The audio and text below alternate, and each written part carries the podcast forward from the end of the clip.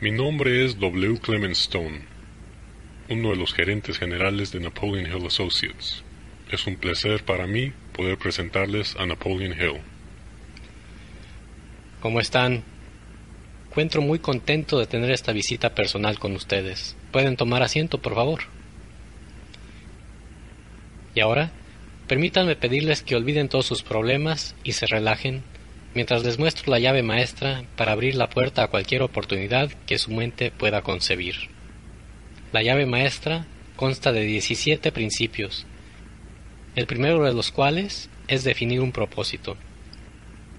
Justo aquí, al principio de nuestra visita, voy a hacerles una promesa. Si ustedes deciden firmemente lo que más desean en la vida y lo escriben en un papel para que pueda leerse, yo les daré la llave maestra que les abrirá la puerta para lograr sus deseos, sin importar lo que sean. El momento indicado para que yo les entregue esta llave maestra dependerá solamente del momento en que ustedes estén dispuestos a recibirla. Este es el primero de trece mensajes que yo les entregaré. Ahora, en cada mensaje describiré la llave maestra en términos que ustedes puedan comprender si es que ustedes están listos para hacerlo. Y ahora les daré la primera pista, ya que la naturaleza de la gran llave maestra es la responsable de todos los grandes logros en cada uno de los llamados en todas partes del mundo. Por favor, escuchen con atención lo que voy a decirles, porque tal vez ustedes descubran el secreto de la llave maestra en esta primera visita.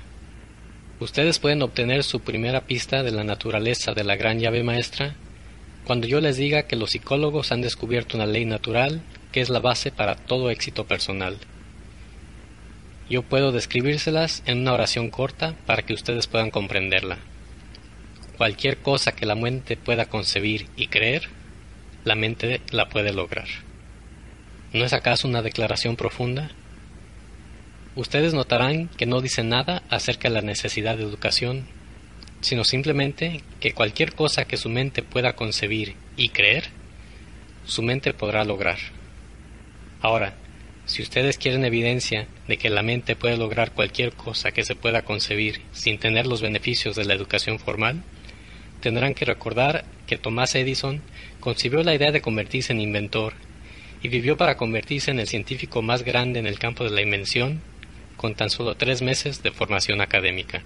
La primera vez que escuché a Andrew Carnegie describir esta ley natural que hace posible que ustedes, cualquier persona y yo podamos determinar nuestro valor en la vida y conseguirlo, estaba tan entusiasmado al respecto que comencé a investigar sobre el poder que había detrás de todo esto, y mi curiosidad finalmente me permitió descubrir la llave maestra que les revelaré si ustedes están listos para recibirla. Ahora vamos al segundo de los 17 principios que nos guiarán a la llave maestra con la cual ustedes podrán abrir la puerta para lograr su mayor propósito en la vida. Este principio del éxito es llamado el principio de la mente maestra. Quiero que ustedes comprendan la naturaleza del principio de la mente maestra, ya que ustedes deben usarlo antes de que puedan tomar posesión de la llave maestra. Esta es una definición comprensible de la mente maestra. Consiste en dos o más personas que trabajan en perfecta armonía para poder conseguir un propósito. Ahora ofreceremos algunos hechos interesantes acerca de la mente maestra, los cuales nos darán una idea de su importancia y de lo necesario que resulta que ustedes puedan adoptar este principio para hacer uso de él y así poder obtener el éxito en la ocupación que ustedes hayan elegido.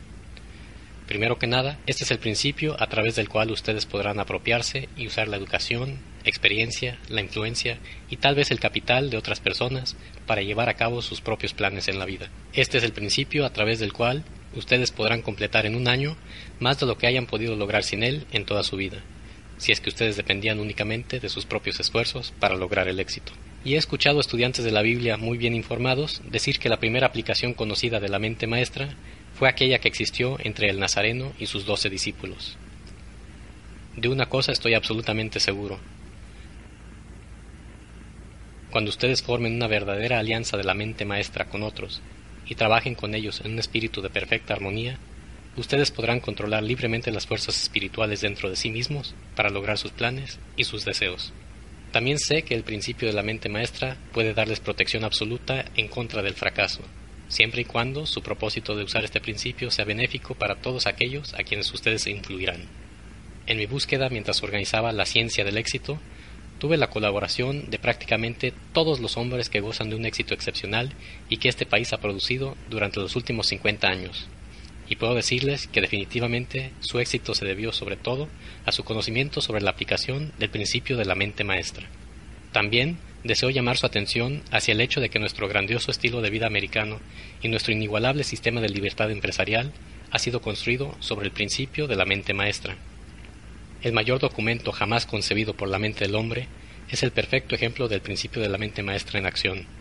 Se trata de la Declaración de Independencia, y la mayor evidencia de la importancia de mantener una perfecta armonía en una alianza de la mente maestra puede ser hallada en el hecho de que los 56 hombres que firmaron la Declaración de Independencia sabían muy bien que podría convertirse ya sea en un documento de libertad para toda la humanidad o bien en una sentencia de muerte, la cual causaría que cada uno de los firmantes fuera ahorcado. Ahora, permítanme que veamos cómo el principio de la mente maestra ha traído el éxito a personas que todos conocemos. Primero, consideren cuando Kate Smith comenzó su carrera de cantante. Ella tenía problemas para ganar suficiente dinero con su canto y pagar sus gastos. Y tal vez ella nunca hubiera logrado que su canto fuera solvente si no hubiera descubierto y aplicado el principio de la mente maestra, el cual le permitió el acceso a la llave maestra para el éxito al formar una alianza de mente maestra con Ted Collins y de acuerdo a un artículo que leí en Reader's Digest, Kate Smith ganó un poco más de 13 millones de dólares y ella aún sigue reportando ingresos. 2. Recuerdo cuando Edgar Bergen y ese pequeño y lindo bloque de madera conocido como Charlie McCarthy solían actuar en cualquier lugar donde los contrataran, y sospecho que lo único que ellos obtenían por sus servicios era tan solo una comida. Sin embargo, Edgar Bergen es un hombre inteligente en el campo del entretenimiento Así que formó una alianza de la mente maestra, la cual lo llevó a él y a Charlie a millones de personas a través de la radio y la televisión, y sospecho que él ya ha dejado de preocuparse por el dinero. Y tal vez ustedes se sorprendan cuando les diga que el gran imperio industrial Ford empezó con la formación de una alianza de la mente maestra entre Henry Ford y su esposa. Al principio de su carrera, Henry Ford era tímido y le hacía falta confianza en sí mismo. Fue la señora Ford quien inspiró a Henry Ford con la fe y el coraje para continuar perfeccionando sus carruajes, los cuales ya no utilizaban caballos, aunque sus familiares y sus vecinos generalmente trataban de desanimarlo, diciéndole que dejara de perder su tiempo con el artefacto, como él lo llamaba. 4. La Federación de Estados conocido como los Estados Unidos de América es la nación más rica y poderosa que una civilización haya producido hasta ahora, y el secreto de nuestra fuerza y riqueza consiste en nuestra forma de gobierno, a través del cual todos nuestros estados funcionan en un espíritu de armonía basado en el principio de la mente maestra a través de un gobierno federal centralizado que se localiza en Washington. Si ustedes trabajan por un sueldo, tienen una maravillosa oportunidad de alcanzar un mayor ingreso o ascender a una posición de mayor responsabilidad, formando una alianza de la mente maestra con los trabajadores asociados, incluyendo a la gerencia. Bueno, esta tercera visita nos lleva al principio del éxito, que ha marcado el momento crucial de cada una de las personas que han ascendido por sí mismas desde los niveles más bajos del éxito hasta los niveles más altos de la realización, donde cada persona obtiene lo que desea. Este principio es llamado el hábito de ir más allá, lo que significa el hábito de prestar más y mejores servicios de los que se pensaba dar y hacerlo con una actitud mental positiva. Voy a decirles todo lo que sé acerca de este principio mágico de progresar por nuestros propios esfuerzos, porque es la única regla que ustedes deben seguir si es que esperan escribir su propia etiqueta de valor y asegurarse de que lo conseguirán. Permítanme describirles este principio del éxito con una fórmula muy breve que podrán recordar fácilmente. La llamo la fórmula CCAM, lo que significa la calidad del servicio que prestan más la cantidad del servicio que prestan más la actitud mental con la cual prestan sus servicios, mismos que determinarán el lugar que ocuparán según la vocación que hayan elegido y la compensación que obtendrán por dichos servicios. Si ustedes examinaran cuidadosamente a la gente exitosa que conocen, descubrirían que ellos siguen la fórmula CCAM, aunque tal vez lo hagan de manera inconsciente. Yo deseo darles una gran ventaja sobre aquellos que siguen la fórmula inconscientemente. Deseo mostrarles cómo hacer uso de ella deliberadamente, con alevosía y ventaja, para que logren que el principio dé grandes resultados de manera rápida. Ahora debo decirles algunos de los beneficios que gozarán si siguen el hábito de ir más allá. 1. Este hábito les traerá la atención a su favor de aquellos que pueden proveerles las oportunidades para ascender hacia circunstancias más favorables, y lo harán. 2. Esta grandiosa ley natural de ir más allá los colocará en una posición donde los servicios que ustedes prestan darán como resultado recompensas más grandiosas de lo normal. Y 3.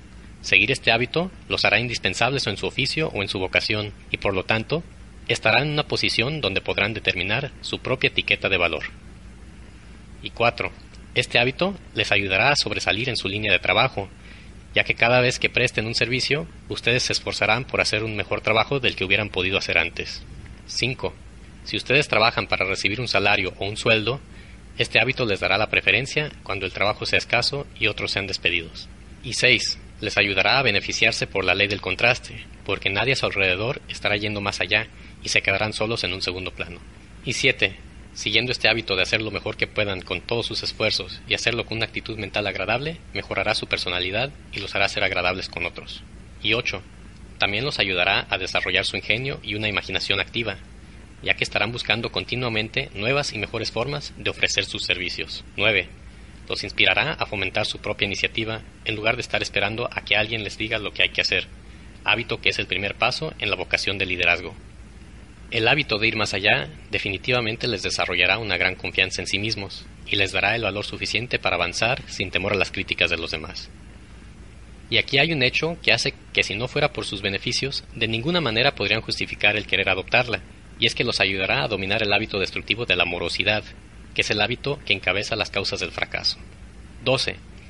Ir más allá influirá en otras personas para respetar su integridad y los inspirará a ser más cooperativos con ustedes en un espíritu amigable. Y 13.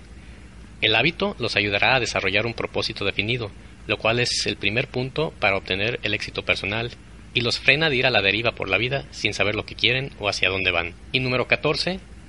Y aquí está la gran recompensa que este hábito les dará. Los proveerá de la única excusa para pedir un ascenso a un mejor nivel en la vida y con una mejor paga. Obviamente, si ustedes están haciendo más de lo que se les pidió hacer, entonces les pagarán por todo lo que les corresponde y tendrán derecho a pedir un mejor pago o un ascenso. Ustedes entienden este punto y valoran su significado, ¿no es así? 15. El último pero no menos importante. El hábito de ir más allá condiciona a su mente a mantener una alianza de la mente maestra con otros. Venimos ahora a la cuarta visita, donde voy a mostrarles el mayor de los beneficios, y con esta presentación, la llave maestra para el éxito estará a su alcance. Digo que este es el mayor de los beneficios, porque es el cuarto de los 17 principios del éxito, con el cual ustedes podrán atraer el poder supremo que el universo entero ha creado y que corre a través de él. El nombre de este principio es fe aplicada, y quiero que ustedes lo recuerden no como algo que yo les traigo, sino como algo que ustedes ya poseían, aunque tal vez ustedes no habían hecho uso de él en el pasado. Ahora permítanme decirles lo que es la fe aplicada y lo que pueden hacer con ella. La fe aplicada es la actitud mental con la cual ustedes pueden limpiar su mente de todos aquellos temores y dudas y dirigirlos hacia el logro de aquello que ustedes más desean en la vida. En nuestra primera visita les dije que ustedes, cualquier persona y yo habíamos sido bendecidos con el privilegio del control completo sobre una cosa especial, y eso es el derecho exclusivo de tomar el control de nuestras propias mentes y dirigirlas hacia el logro de cualquier cosa que deseemos en la vida. La fe aplicada es la actitud mental que debemos cultivar y mantener antes de que podamos tener el control total de nuestras mentes. Es el medio a través del cual romperemos el sello de ese sobre que mencioné en nuestra primera visita y tomaremos posesión absoluta de las seis diferentes riquezas que obtendremos como resultado de tomar posesión de nuestras mentes y hacer uso de ellas. Esas seis riquezas, como ustedes recordarán, son salud, tranquilidad mental, practicar el amor en cualquier forma que elijan, liberación de los miedos y las preocupaciones, una actitud mental positiva y riquezas materiales de su propia elección y en las cantidades que deseen. Nos encontramos ahora, en este preciso momento, de pie frente a la puerta de entrada, la cual puede abrirse solamente con la gran llave maestra del éxito, y estoy dándoles la pista más cercana que he mencionado, así como la manera de poseer esta llave. Con el fin de que ustedes puedan condicionar su mente para adoptar y usar la fe aplicada, ustedes deben comprender que hay dos maneras en que pueden utilizar su fe. Ustedes pueden colocarla en sentido contrario y utilizarla de manera negativa, permitiendo que su mente dé lugar a aquellas circunstancias o cosas que ustedes no desean, tales como la pobreza, la enfermedad, el fracaso o la derrota. Y esto es precisamente lo que la mayoría de la gente hace, lo cual explica por qué la mayoría de la gente va por la vida en la miseria y la necesidad. Sin embargo, ustedes pueden tomar control de su mente y dirigirla al pensamiento de las seis riquezas que les fueron dadas dentro del sobresellado y así atraerán estas riquezas y bendiciones que les servirán durante toda su vida. ¿Acaso no es un hecho extraño que la mayoría de la gente aplique de manera negativa este gran poder de la fe pensando y creyendo en la pobreza, la enfermedad, el miedo, el fracaso y la derrota, cuando sería más fácil para ellos simplemente cambiar su forma de pensar hacia las circunstancias y las cosas que desean? Ahora, permítanme darles una descripción de la única cosa que representa la mayor diferencia entre una persona exitosa y una fracasada. Por favor, escuchen atentamente y piensen en lo que les digo, ya que es en esta verdad que estoy a punto de decirles donde comienzan la mayoría de los fracasos. La gente exitosa en todas las ocupaciones, profesiones y todas las vocaciones tiene una característica que los distingue de la gente fracasada. Es su capacidad de creer. Los fracasados ven el hoyo en la dona, pero no ven la dona alrededor del hoyo. Estoy feliz de estar con ustedes en nuestra quinta visita, donde nuestro tema será una personalidad agradable. Su personalidad determinará si la gente se sentirá atraída hacia ustedes o si los rechazarán. Será la manera en que muestren su forma de ser ante el mundo y será lo que los distinga del resto de los seres humanos. Será el sello personal con el cual la gente los reconocerá y es lo que determinará su éxito o su fracaso para venderse a sí mismos en la vida. Por lo tanto, ustedes deberán ver su personalidad justo como los demás la ven, para que de ese modo puedan mejorar donde necesiten hacerlo. Su personalidad consta de más de 30 factores, rasgos y características diferentes, pero debido a la falta de tiempo no puedo hablar de todos. Solamente puedo mencionar los rasgos más importantes de la personalidad. Pero antes de que yo comience a describirles dichos rasgos, quiero que ustedes sepan que cada rasgo que hay en su personalidad está bajo su control y pueden mejorarlo para que pueda ser lo que ustedes quieren que sea. Comencemos con el rasgo más importante de la personalidad, su actitud mental. Es un rasgo con el cual ustedes atraen a la gente y pueden provocar gusto o repulsión y disgusto hacia ustedes. Su actitud mental debe ser positiva si desean atraer a las personas. ¿Cómo puede la gente saber si su actitud mental es positiva o negativa? Ustedes se preguntarán. Bueno, la respuesta es fácil. Primero que nada, las demás personas captan y reciben su actitud mental por telepatía, sin necesidad de que ustedes digan una palabra o hagan algún movimiento. Pero hay otras maneras en las que ellos pueden decir si su actitud mental es negativa o positiva. Ustedes revelan esta información mediante el tono de su voz, ya sea amable o brusca, por la expresión de su cara, ya sea suave y amable o tosca y adusta, por la cortesía y la consideración que le muestran a los demás o la falta de esta. Así que como ven, no se puede evitar el revelar a los demás la naturaleza exacta de su personalidad. El siguiente de los rasgos más importantes de la personalidad consiste en la flexibilidad de su actitud mental o la falta de esta. Si ustedes tienen flexibilidad, podrán ajustarse a todas las circunstancias que hay en sus relaciones con los demás, sin perder la compostura o sin permitirse estar molestos o enojados. Solo recuerden que si tienen una actitud mental flexible, será imposible que alguien los haga enojar o los irrite sin que ustedes lo permitan o sin su cooperación. Ahora, esta es una información valiosa, ¿no lo creen? Ustedes no pueden controlar las acciones de otras personas, lo cual podría justificar que ellos los hagan sentir molestos. Sin embargo, ustedes pueden controlar su reacción a dichas circunstancias, ejercitando este rasgo de la flexibilidad mental. Y ahora, ustedes podrán observar que toda la gente que está en los niveles más altos del éxito tiene esta flexibilidad mental y controlan sus reacciones ante la influencia de otras personas. El tercer rasgo más importante de una personalidad agradable es la habilidad de controlar y dirigir sus emociones de entusiasmo. El entusiasmo es uno de los medios por los cuales ustedes pueden dar mayor vigor a sus palabras, pero ustedes deben ser capaces de encenderlo y apagarlo a voluntad, tal como pueden abrir y cerrar la llave de un grifo de agua. El entusiasmo incontrolable en ocasiones puede hacer que la gente se aburra, también puede abrir las ventanas de par en par a aquellas mentes donde otros pueden ejercer cierta influencia sin siquiera haberlo deseado.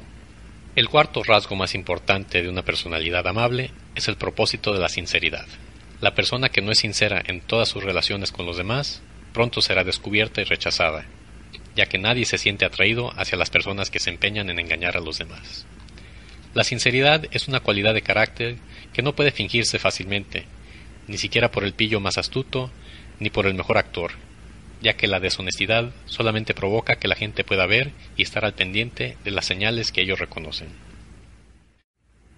Esta visita nos lleva al sexto principio del éxito, sin el cual los cinco principios que les he dado anteriormente serían inútiles. Es el principio de la autodisciplina. Autodisciplina, tal como yo se las estoy presentando aquí, tiene relación no solo con el dominio de sus hábitos negativos que se interponen en su camino hacia el éxito, sino particularmente a su desarrollo y su realización de los hábitos positivos que necesitarán de manera que puedan aprovechar los seis beneficios que han traído con ustedes en ese sobre sellado que les mencioné en mi primer visita. Ahora, permítanme darles una lista de las cosas más importantes sobre las cuales tendrán que ejercer la autodisciplina antes de que puedan adoptar y usar la gran llave maestra del éxito. 1. Ustedes deberán tener dominio completo sobre su lengua, adquiriendo el hábito de pensar primero y después hablar una vez que estén seguros de que lo que dirán será algo bueno y no ofenderá a otros. Una lengua desatada en ocasiones es una de nuestras grandes debilidades. 2.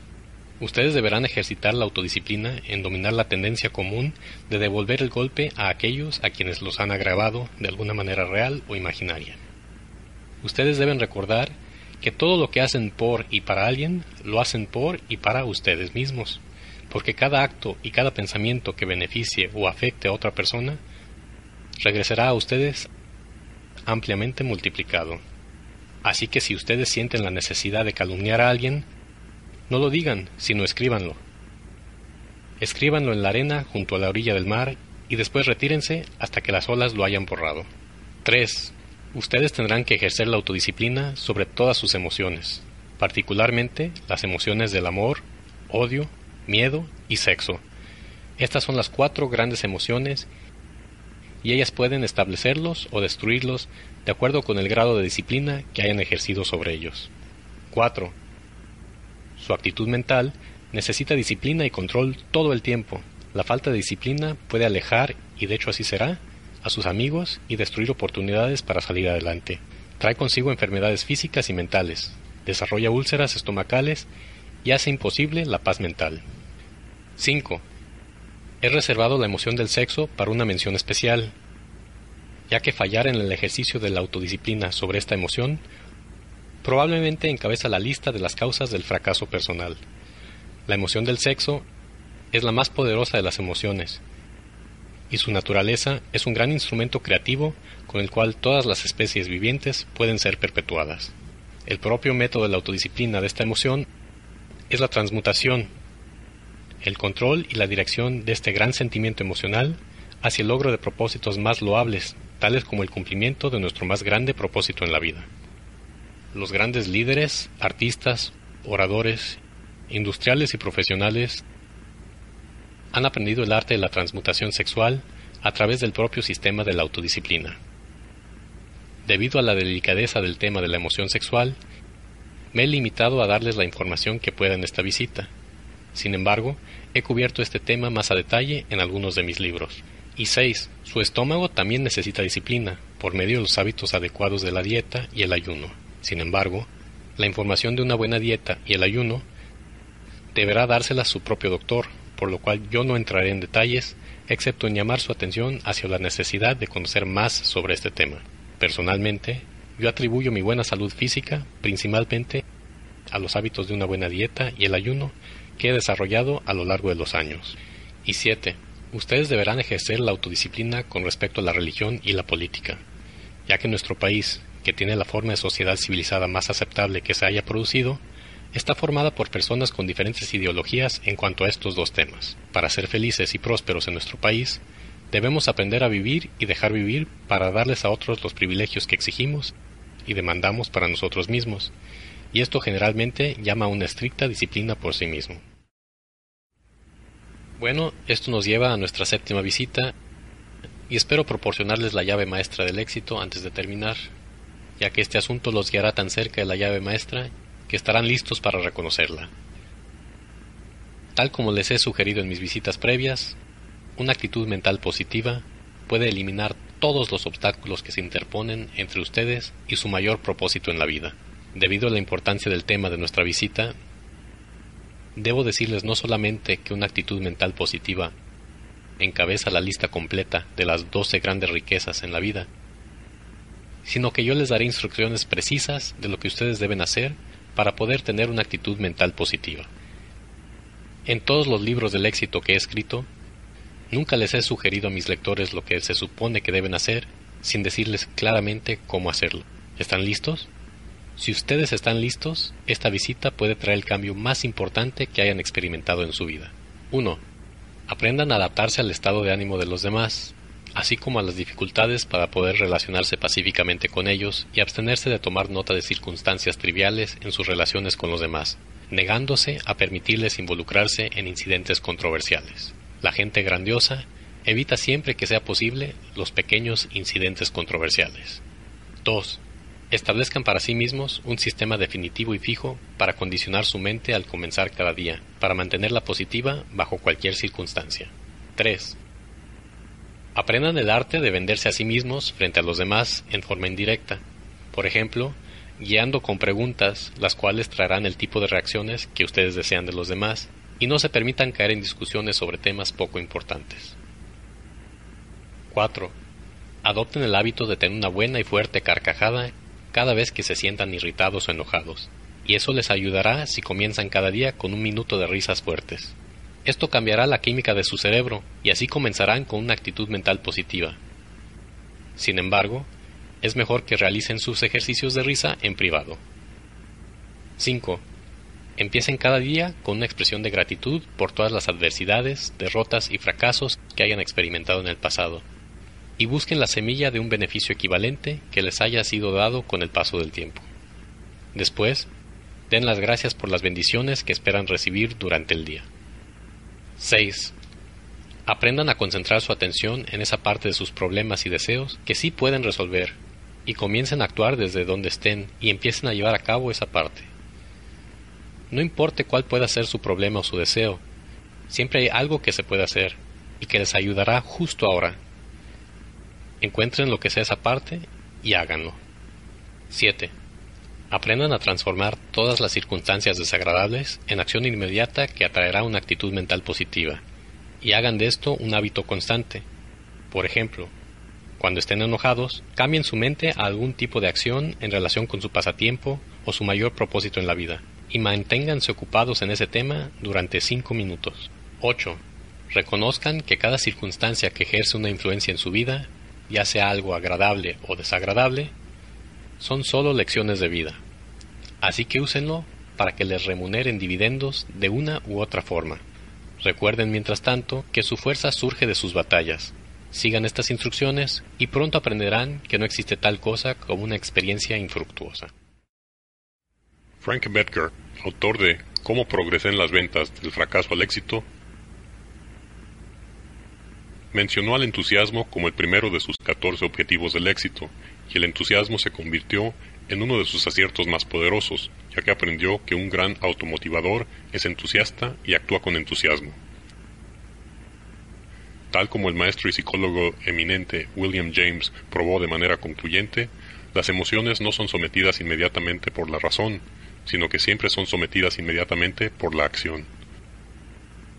Nosotros no podemos lograr nada importante hasta que seamos entusiastas. Ahora, el Dr. Hill les explicará cómo pueden desarrollar el sentimiento del entusiasmo en todo lo que hacen. Nuestra octava visita nos lleva al tema del entusiasmo, el cual puede ser comparado al vapor de un boiler, el cual, cuando es controlado y encendido, hace que la maquinaria comience a entrar en acción.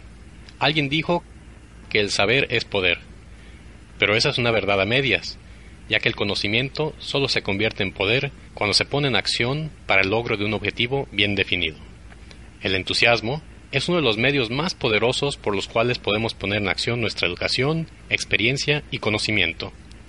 Las palabras dichas sin entusiasmo normalmente no son efectivas y en ocasiones pueden resultar hasta aburridas. Tal como sabrán, si es que han notado el efecto que tiene el orador sin entusiasmo en sus oyentes. He conocido profesores que mantienen a sus oyentes cautivados durante dos horas, a pesar de que cuando se les pida a los miembros de la audiencia que repitan lo que el orador decía, ellos no pudieron recordarlo. Sin embargo, lo que sí recordaron fue que el orador cautivó su atención y la mantuvo así. Ahora, permítanme explicar por qué el entusiasmo tiene un impacto tan poderoso en las mentes de aquellos que están bajo su influencia. Para comenzar, creo que ustedes podrán interesarse en saber que su cerebro, así como el cerebro de cada persona, es tanto una estación de transmisión como una estación de recepción, la cual envía a través de vibraciones y recibe aquellas enviadas por otras personas. Cuando ustedes encienden su entusiasmo, ustedes aumentan las vibraciones de los pensamientos que salen de su cerebro de tal manera que ellas provocan un efecto en la gente más rápidamente. De hecho, pueden enviar pensamientos tan concentrados por un entusiasmo silencioso que alcanzarán e influenciarán a otras personas a quienes ustedes hayan dirigido sus pensamientos. Este es un hecho que ha sido conocido por psicólogos durante años y también es conocido por la mayoría de los grandes vendedores que usan este método para controlar las mentes de sus posibles compradores incluso antes de comenzar a hablar con ellos. Ustedes deben haber observado que el entusiasmo es tan contagioso que capta la atención de aquellos que están bajo su influencia y los motiva a responder con un espíritu similar de entusiasmo. Una vez escuché a Andrew Carnegie decir que si ustedes contratan a un hombre que piensa en términos de un entusiasmo intenso en una planta industrial donde trabajan cientos de personas, el entusiasmo de este hombre pronto alcanzará e influenciará a cada persona en la planta y dijo que no hace ni la menor diferencia si el entusiasmo es negativo o positivo, constructivo o destructivo. Después, el señor Carnegie continuó explicando que al momento de seleccionar sus empleados para recibir grandes ascensos, la primera cosa que él buscaba era la capacidad de un hombre de expresarse a sí mismo en términos del entusiasmo intenso. Él dijo que el entusiasmo es uno de los rasgos más importantes y necesarios para el liderazgo. Los abogados más exitosos no son aquellos necesariamente que saben más acerca de la profesión legal, sino son aquellos que saben cómo ejercer su influencia en las cortes y en los jurados, con su confianza en los casos y tienen una gran capacidad de expresarse con entusiasmo. Cuando a ustedes les presenten a otra persona, tienen una maravillosa oportunidad de venderse a ustedes mismos de manera favorable ante esa persona por la cantidad de entusiasmo que expresen al momento de la presentación. Cuando ustedes saluden de mano a otra persona, también tienen una oportunidad de dejar una buena impresión por la calidez y entusiasmo que pongan al momento de estrechar manos. Si hay algo que me deja decepcionado y con una impresión no favorable al momento de presentarme con alguien, es un saludo de mano prolongado que se sienta como una rebanada de jamón frío, y además con una presentación fría al decir gusto en conocerlo, sin señales de entusiasmo por ningún lado. Las personas que han trabajado más cerca de mí Generalmente se me acercan con nuevas ideas, sugerencias para algún cambio o con algún proyecto especial. Debemos desarrollar automotivación que resulte en la iniciativa personal. Yo he dirigido a muchos de mis colegas para que lo hagan. Pero la dirección que viene desde la automotivación es un estímulo mucho más poderoso. En esta sesión, Napoleon Hill nos ayudará a comprender el poder de la iniciativa personal valor de entrar en acción con nuestras ideas y planes. Venimos ahora a la novena visita, donde debemos analizar el noveno principio del éxito, el cual es la iniciativa propia. La iniciativa propia es el dínamo que echa a andar la facultad de la imaginación y hace que se convierta en acción el proceso de traducir nuestro mayor propósito en la vida en su equivalente físico o financiero. Si su objetivo es el éxito por encima de la mediocridad, necesitarán aprender a actuar por iniciativa propia, ya que el éxito es algo que deben lograr por sí mismos, sin que nadie les diga lo que deben hacer ni cómo deben hacerlo. Por cierto, Cyrus Curtis, el anterior propietario del Saturday Evening Post y uno de mis colaboradores en la organización de la filosofía del éxito, fue el responsable de un lema de iniciativa personal tan importante que ahora quiero que ustedes lo posean. Él dijo, hay dos tipos de hombres que nunca ascienden mucho, aquellos que no pueden hacer lo que se les dice y aquellos que no pueden hacer nada más. Por supuesto, la implicación del señor Curtis es muy clara. Él afirma que aquellos que pueden lograr algo que valga la pena en la vida son aquellos que actúan por iniciativa propia, sin que nadie les diga lo que deben hacer o por qué deben hacerlo. Los hombres que se han destacado por sus grandes mentes en público, desde los días de George Washington hasta hoy, son aquellos que eligieron su propia ocupación, negocio o profesión y actuaron según su iniciativa propia, logrando sus propósitos. Y aquellos que estén destacando más rápido hoy en día, sin importar en qué posición comiencen, son aquellos que se ascienden a sí mismos hacia un lugar más alto en la vida, actuando por iniciativa propia. El hábito de la iniciativa propia no solo nos inspira a actuar sobre nuestras propias responsabilidades, sino también nos motiva a seguir adelante hasta completar aquello a lo que nos hemos comprometido, aceptando de manera agradable todo lo relacionado, pues sabemos que un ganador nunca renuncia y que un cobarde nunca gana. Y justo aquí es un lugar apropiado para decir algo que tal vez debía haber dicho antes. Esto es, que un gran éxito está hecho de un gran número de pequeñas circunstancias, cada una de las cuales es tan pequeña y parece tan insignificante que la mayoría de la gente las ignora, pensando que no valen la pena. Muchos de ellos piensan, por ejemplo, que el hábito de la iniciativa propia no es importante, pero solo tenemos que ver el historial de algunos de nuestros más grandes éxitos para reconocer que la iniciativa propia es un factor importante sin el cual nunca hubiéramos logrado el éxito. Por ejemplo, nadie le dijo a F.W. Woolworth que comenzara con una tienda que vendiera a 5 centavos. La idea fue de él mismo. Él actuó por iniciativa propia y puso su idea en acción y vivió para ver cómo producía una gran fortuna que rebasa los mil millones de dólares. Mi distinguido socio, W. Clement Stone, Comenzó con su aseguradora gracias a su iniciativa propia, con un capital operativo de tan solo 100 dólares, pero él continuó con su iniciativa propia y logró que su humilde inicio diera frutos con una ganancia anual bruta de muchos millones de dólares. Fue ese mismo hábito de actuar por su propia iniciativa para hacer las cosas que él deseaba lo que inspiró al señor Stone a unir fuerzas conmigo para llevar la filosofía del éxito a millones de personas en todo el mundo un compromiso que se cree que ha ayudado a más personas a encontrar su lugar en el mundo que ninguna otra influencia en los cientos de años pasados.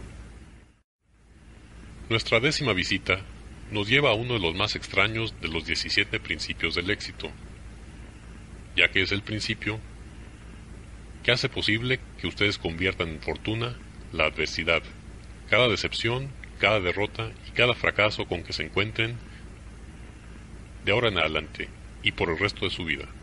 Sí, el principio de aprender de la adversidad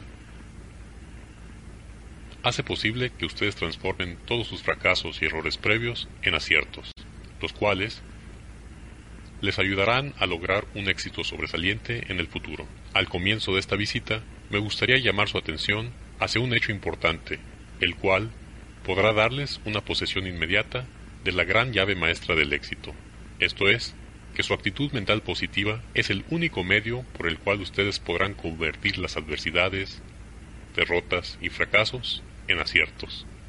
Parece que se ha destinado que cada persona experimente adversidades, derrotas y hasta fracasos como parte de un método natural para disciplinar a las personas para que aprendan cómo tomar control de sus propias mentes. Pero el Creador nos dio a todos de manera muy sabia los medios para convertir estas experiencias en beneficios de incalculable valor. Dichos medios son nuestros privilegios para conseguir y dirigir nuestra actitud mental positiva. A pesar de los beneficios que podemos obtener de las adversidades y de las experiencias desagradables de cada situación, nadie desea encontrarse con dichas experiencias. Un fracaso o una derrota es precisamente tan desagradable para mí ahora como lo era a mis treinta y tantos cuando yo estaba aprendiendo acerca de los fracasos y las experiencias desagradables en la gran universidad de la vida. Incluso yo sería con ustedes más que injusto si me negara a decirles que mis más grandes bendiciones vinieron de mis más grandes adversidades. Pero estas bendiciones yo nunca las hubiera podido reconocer si yo no hubiera aprendido la verdad de que cada adversidad trae consigo la semilla de un beneficio equivalente, que es el punto principal de esta visita que les hago. Una vez que ustedes aprendan que de las adversidades se pueden conseguir dividendos favorables, ustedes podrán adquirir el hábito de buscar esa semilla que es equivalente a un beneficio en cada una de las experiencias con las cuales ustedes se encuentren. Vengan ahora conmigo y yo les daré algunos ejemplos que demuestran contundentemente que los fracasos, derrotas y experiencias desagradables pueden ser convertidas en peldaños con los cuales uno puede ascender hasta grandes alturas de nuestros logros personales. Mi primera ilustración es con respecto a un hombre de quien tal vez ustedes hayan escuchado hablar, y no tengo ninguna duda de que ustedes han comido alguna de las comidas que él produce y vende a lo largo de toda la nación como resultado de una adversidad que pudo haber frenado a la mayoría de los hombres. Este hombre era Milo Jones, quien fue dueño de una pequeña granja cerca de Fort Atkinson en Wisconsin, en la cual llevaba una vida modesta hasta que fue abatido por una parálisis que se extendió por todo su cuerpo con excepción de su cerebro. En este momento de gran adversidad para él, Milo Jones usó su mente, tomó posesión de ella por primera vez en su vida, y de esa mente surgió la idea de criar cerdos para convertirlos en pequeñas salchichas.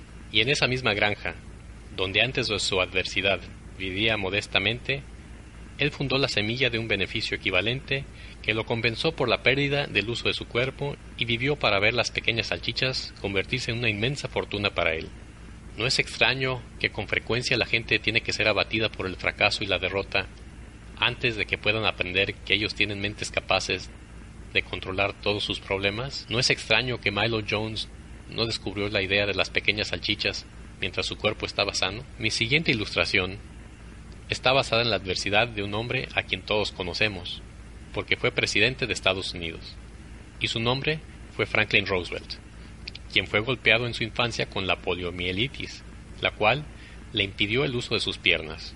En lugar de sentarse en la esquina de una calle con una pequeña lata y algunos lápices prestados, como muchos otros lo hubieran hecho en condiciones similares, Franklin Roosevelt convirtió su aflicción en un aliciente para su confianza y se elevó a sí mismo a la posición más alta posible a la que un hombre pueda llegar en cualquier parte de la Tierra.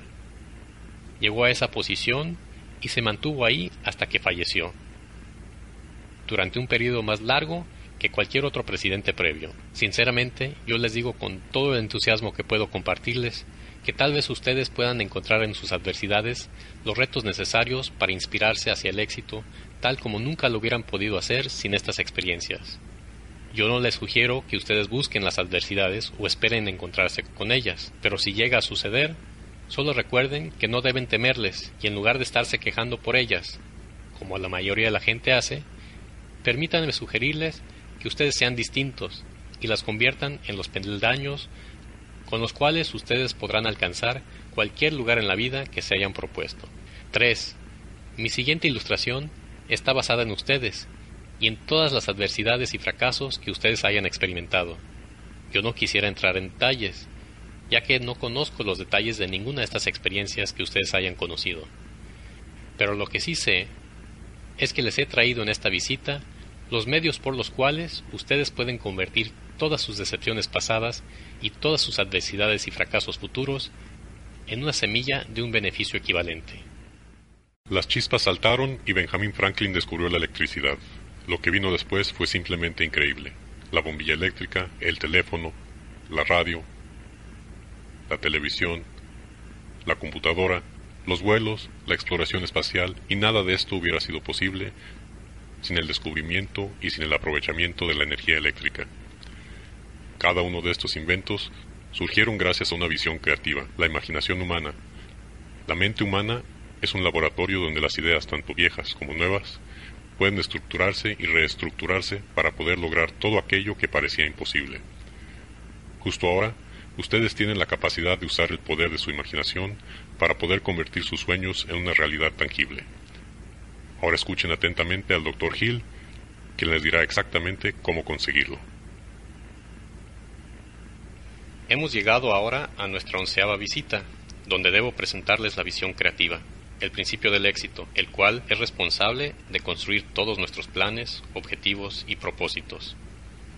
Se ha dicho que la imaginación es la fábrica donde creamos los propósitos de nuestro cerebro y las ideas para nuestra alma. Yo no conozco una mejor definición de imaginación que esta. Existen dos tipos de imaginación.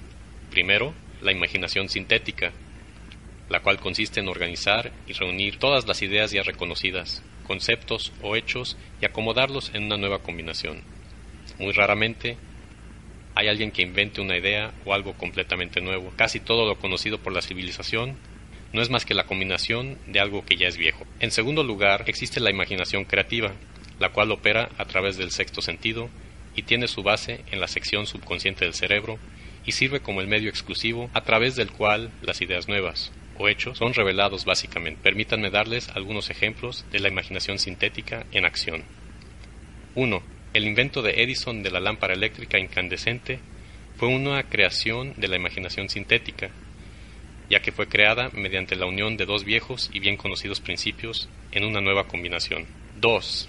La idea de Clarence Saunders sobre la cual basó su sistema de tiendas Piggly Wiggly fue el resultado de la imaginación sintética, ya que él simplemente tomó prestado el modelo del autoservicio y lo aplicó al negocio de los abarrotes. Pero a pesar de la sencillez de este plan, es bien sabido que le dio a su creador 4 millones de dólares durante los primeros cuatro años en los que comenzaron a operar.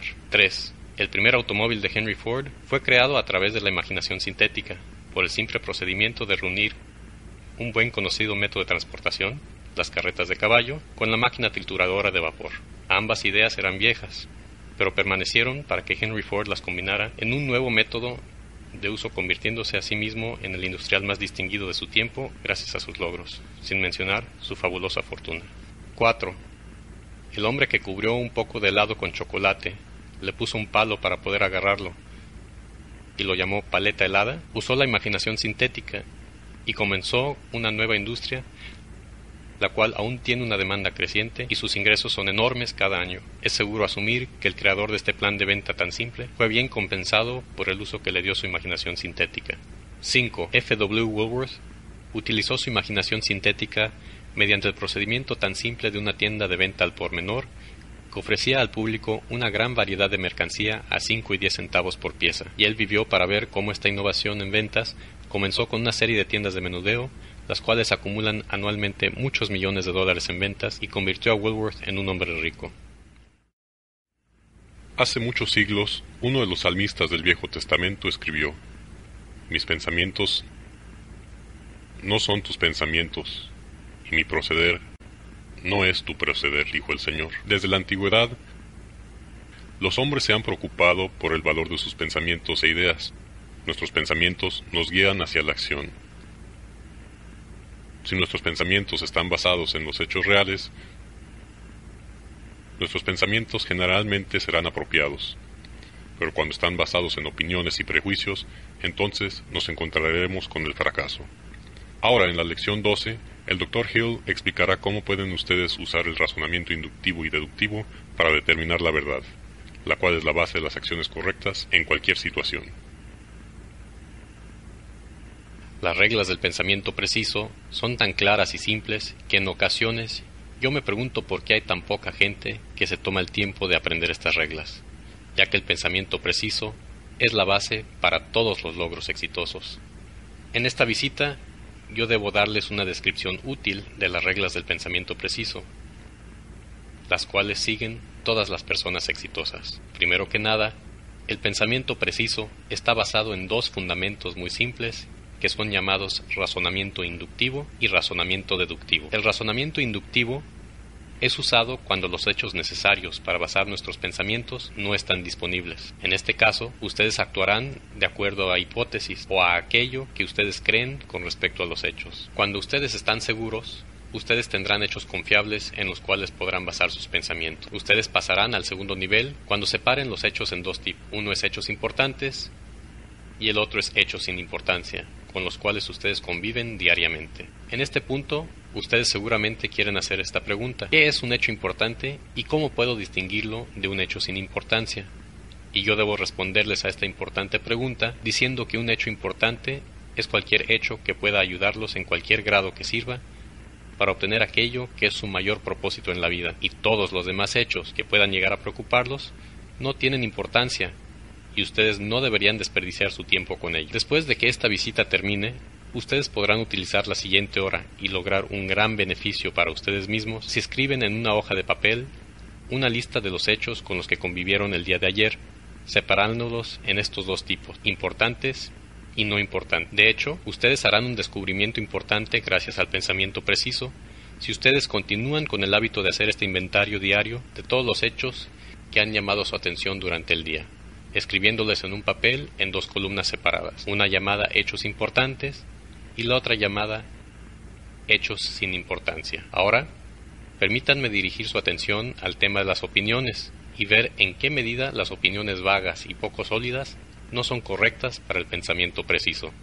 Para comenzar, debemos reconocer que la verdad es que la mayoría de las opiniones no tienen valor, ya que están basadas en la desigualdad, el prejuicio, la intolerancia, las conjeturas, y digamos que eso muestra solo una gran ignorancia.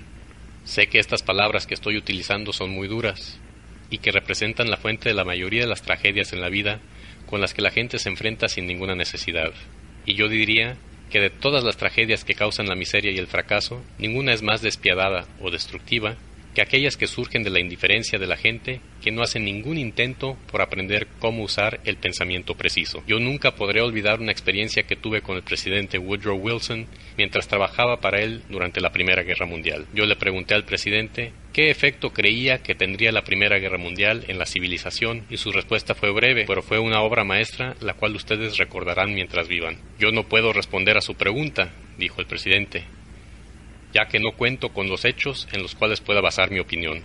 Si ustedes recuerdan el discurso número 15 de Woodrow Wilson, cada vez que están a punto de expresar una opinión acerca de cualquier cosa, los resultados serán que pronto se alejarán del hábito de expresar y hasta de formular opiniones que no estén basadas más que en arbitrariedades, prejuicios y sentimientos emocionales, los cuales generalmente sirven como generadores de los hechos. Si ustedes observan cuidadosamente, ustedes aprenderán que mientras más exitosa sea una persona, estará menos inclinada a expresar opiniones severas e injustificadas acerca de cualquier cosa.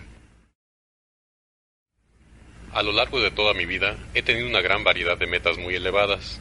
Sin embargo, la mayor de ellas siempre ha sido la misma, cambiar al mundo y convertirlo en un lugar mejor, para esta y las futuras generaciones. Napoleón Hill y su filosofía del éxito me han ayudado a desarrollar, mantener y avanzar hacia esa meta. En su visita final con nosotros, el Dr. Hill discutirá una ley natural universal, así como su impacto en todos nosotros. Esta treceava visita nos lleva al análisis de una ley de la naturaleza, la cual es la base de todos nuestros hábitos, tanto los buenos como los malos. Esta ley es parte esencial de los 17 principios del éxito, ya que es uno de los medios por los cuales ustedes y cualquier otra persona puede poner en acción un poder irresistible por medio del cual sus deseos y sus propósitos pueden obtenerse casi automáticamente mediante la acción de sus hábitos. He llamado a esta ley la fuerza del hábito cósmico, ya que esta es la ley que nos dará acciones definitivas hacia cualquier cosa que se mueva a través de todo el universo. También mantiene a las estrellas y planetas en su lugar acostumbrado y compone los patrones de la vida de cualquier ser viviente, desde el insecto más pequeño hasta el animal más grande, con excepción del hombre, a quien se le han dado los medios por los cuales él puede usar esta ley para establecer sus propios hábitos y determinar sus propios deseos y movimientos a lo largo de su vida. La fuerza del hábito cósmico une cualquier ser con una vida que esté en un nivel más bajo en la escala de inteligencia con el hombre con lo que conocemos como instinto, pero el hombre puede sobresalir por encima de estos patrones establecidos de las formas de las vidas más bajas y establecer su propio patrón. Este privilegio, tal como he mencionado en mis visitas anteriores, es la única cosa sobre la cual el hombre tiene el poder de controlar y dirigir completamente. Y resulta interesante observar que el Creador nunca le da al hombre ningún tipo de riqueza sin enviarle con ella los medios a través de los cuales el hombre podrá hacer cualquier cosa que le plazca con dichas riquezas, con el fin de que ustedes puedan obtener todos los beneficios de esta visita sobre la fuerza del hábito cósmico, será necesario que ustedes hagan un repaso de lo que les he dicho anteriormente en relación con los doce principios del éxito que ya les he descrito, sobre todo el principio de definir un propósito. Tal como otras leyes naturales, la fuerza del hábito cósmico tiene tanto una aplicación potencial positiva como negativa. La aplicación negativa de esta ley es llamado ritmo hipnótico, lo cual significa, entre otros resultados posibles, que el individuo pueda aferrarse y negarse a establecer sus pensamientos por sobre las cosas que desea en la vida. Así, la fuerza del hábito cósmico gana más poder al obtener estos deseos. La ley actúa automáticamente a través del ritmo hipnótico negativo y fija nuestras mentes en las cosas que no deseamos y atrae hacia nosotros la contraparte física de dichos deseos. Al entender este principio de la ley de la fuerza del hábito cósmico, ustedes obviamente tendrán una mejor concepción de qué tan esencial es mantener la mente ocupada con los patrones de la vida y los objetos y circunstancias que ustedes deseen hasta que ese patrón es dominado y se convierte en permanente por la fuerza del hábito cósmico. La fuerza del hábito cósmico es el perro que está en guardia, por decir algo, el cual mira sobre su hombro a lo largo de su vida, examina cada pensamiento que forman, cada acto con el cual ustedes se comprometen, y aplica con vigor sobre ustedes las penalizaciones o las recompensas que hay en esos dos sobres sellados que les describí en una de mis visitas previas. Cuando ustedes comprenden el principio de la fuerza del hábito cósmico, es bastante claro que ustedes no pueden ir por la vida sin usar el poder de esta ley para llevar a cabo las circunstancias y los deseos que voluntariamente han escogido o por los cuales ustedes se niegan a permitir a esta misma ley a forzarlos a pagar por las penalizaciones que ya les describí. Ustedes tienen el poder de decidir aquí, al igual que en todas las demás cosas, pero ustedes se niegan a ejercer este poder, lo que trae una segura y en ocasiones hasta una rápida retribución para ustedes. Tal vez ustedes ahora puedan ver por qué yo les advertí en una visita previa que los dos sobres sellados no eran imaginarios, sino reales, y por supuesto que ustedes entienden ahora que ustedes deben aprovechar los beneficios o ser forzados a aceptar las penalizaciones de los otros. No existe un compromiso a medias para ningún ser humano.